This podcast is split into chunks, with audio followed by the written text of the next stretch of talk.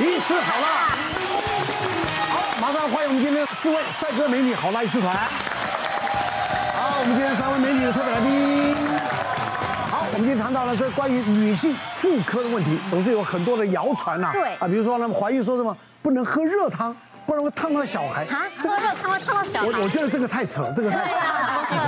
这不是谣传，这不是胡说八道。对啊，不能吃酱油，我听过。对，所以小孩子皮肤皮肤会变黑。一定要喝什么？我这个或许我我还认同这个说法，是是不是真的？我们请今天的医师呢，来一一为我们解答。第一个是什么呢？小胸部没奶味，胸部大小影响母乳量。哦，我们要大家来举牌哦，请举牌。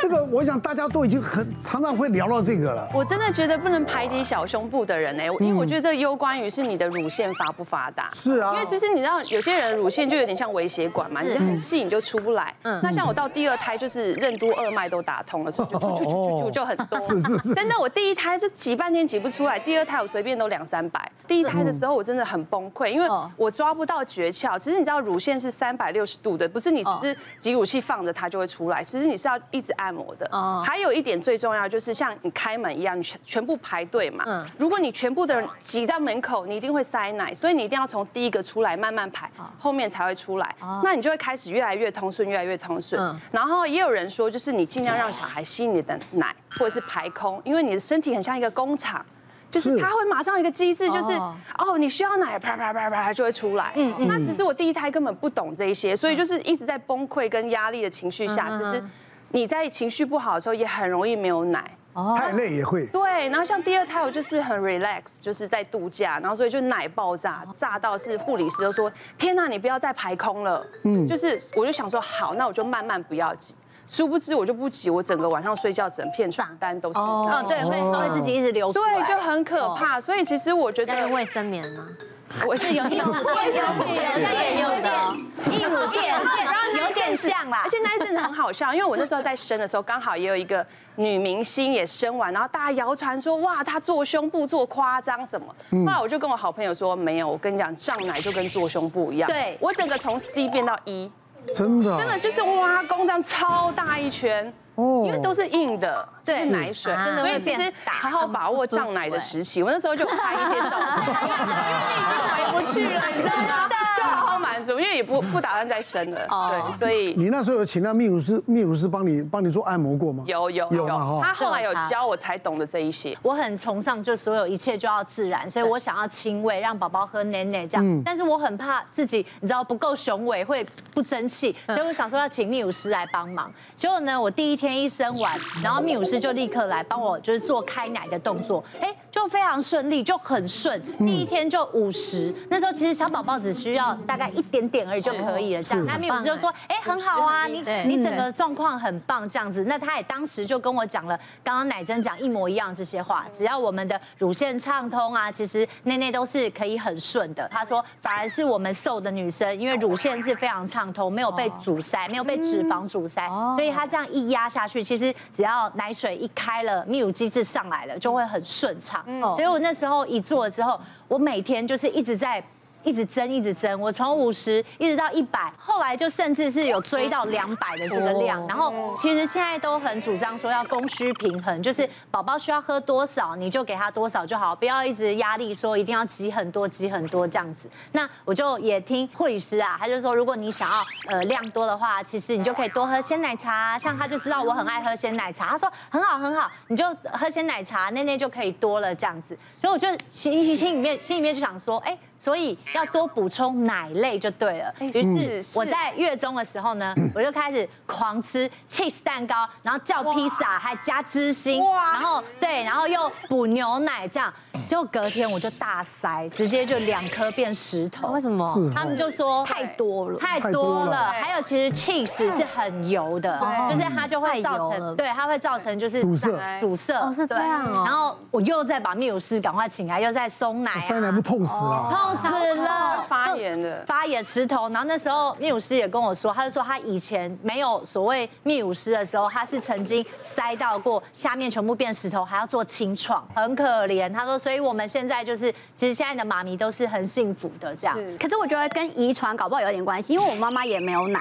然后那时候我的奶量真的超少，然后可是因为我我的胸部不算小，可是然后你呃呃怀孕的时候胀奶，然后奶又变很大，然后很硬，刚开始的时候，然后挤到这个虎口很酸呢，因为手太小不够去扶它，然后它再加上姿势又不对，然后我怎么挤怎么挤，只有三十六十，最多六十，这挤到真的一直在飙泪，然后他们就会打电话说妈妈 baby 饿了，要给他吃什么，然后我就一开始我会很沮丧啊，不知道该怎么办，那一样是请泌乳师来通乳，他们说通乳。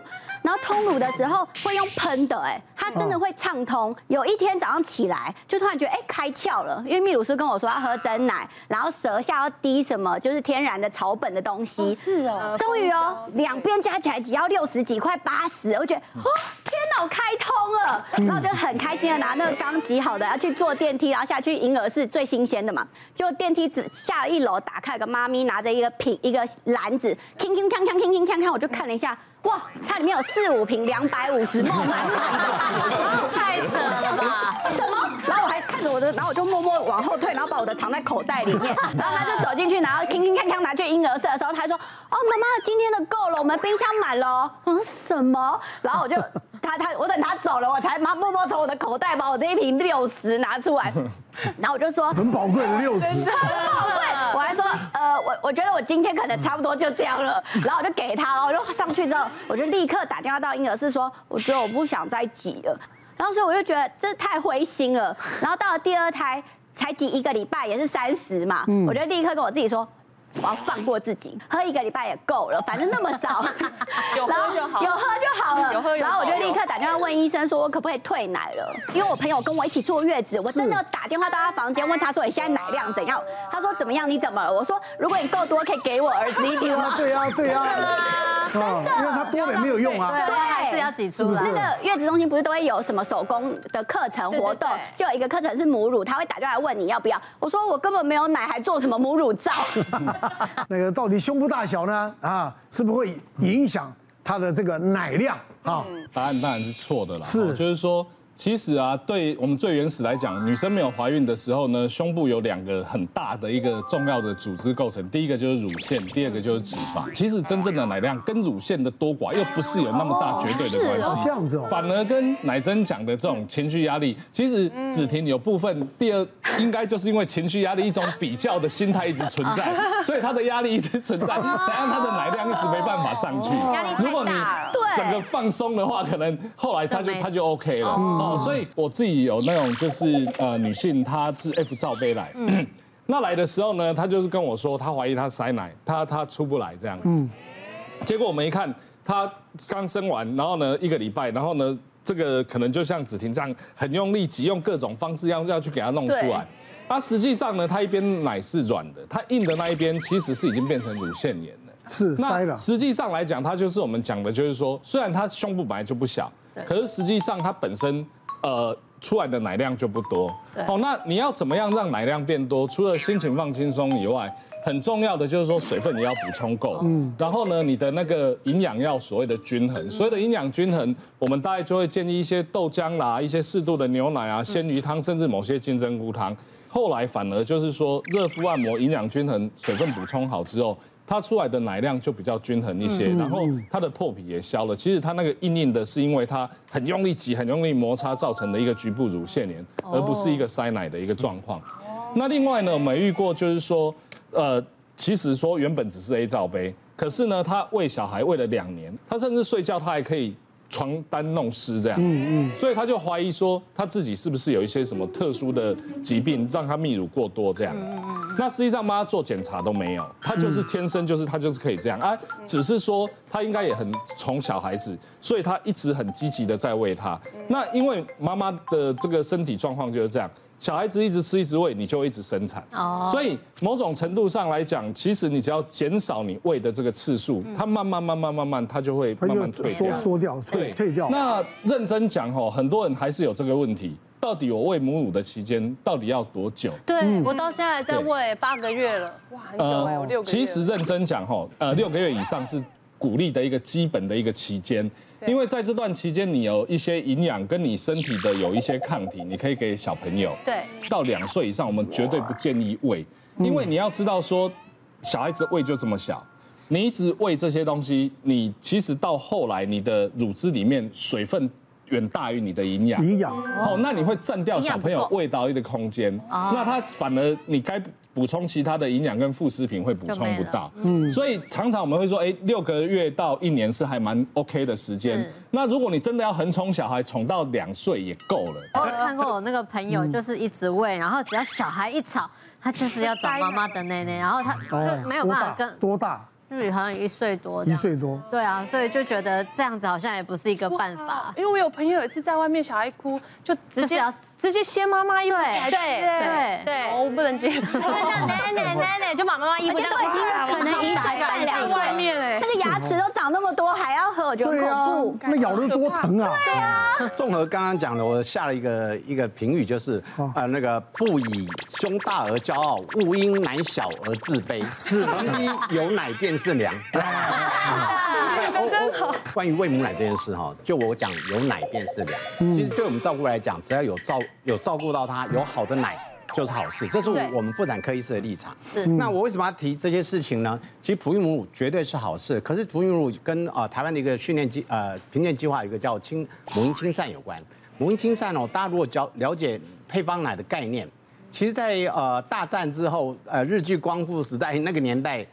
大概在一九四呃五零到一九八零年代，嗯，因为配方奶是珍贵的东西，嗯。嗯，所以那时候你给我喂母奶，那是你家穷，你要喂牛奶配方奶。才是有钱人的表现。奶哥，你是喝母奶还是牛奶？我我我什么？我这个奶都没得喝，我喝喝米米浆，就这么大。对，奶哥那个年代是那个年代了。对啊。其实如果多数他们像他你们这个年代在成长的时候，一定是配方奶才是配方奶的象征。但是在一九八零年代呢，台湾慢慢兴起了，哎，我们应该回归到自然，所以那时候开始推广母乳。那两千年呃两台湾的呃西元两千年左右。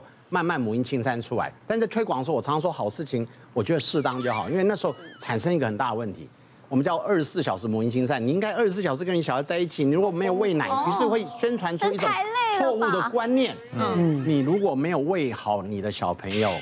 就是不好妈妈，对，有点 guilty。其实我最后讲，我分享一个邓慧文我的好朋友，他其实那时候我们在沟通一些产后忧郁症的时候，他就特别讲了一件事。他生的时候刚好是母婴亲善推的最如火如荼的时候，他生产那个医院是我以前在母院，那时候是标杆医院，所以那时候在过渡期当中，于是你如果没有二十四小时喂小朋友，嗯。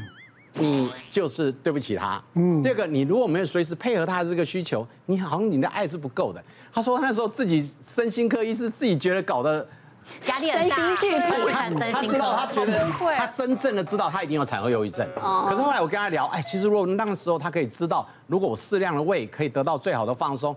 他搞不好那个症就好一半，所以我们那时候为什么这样？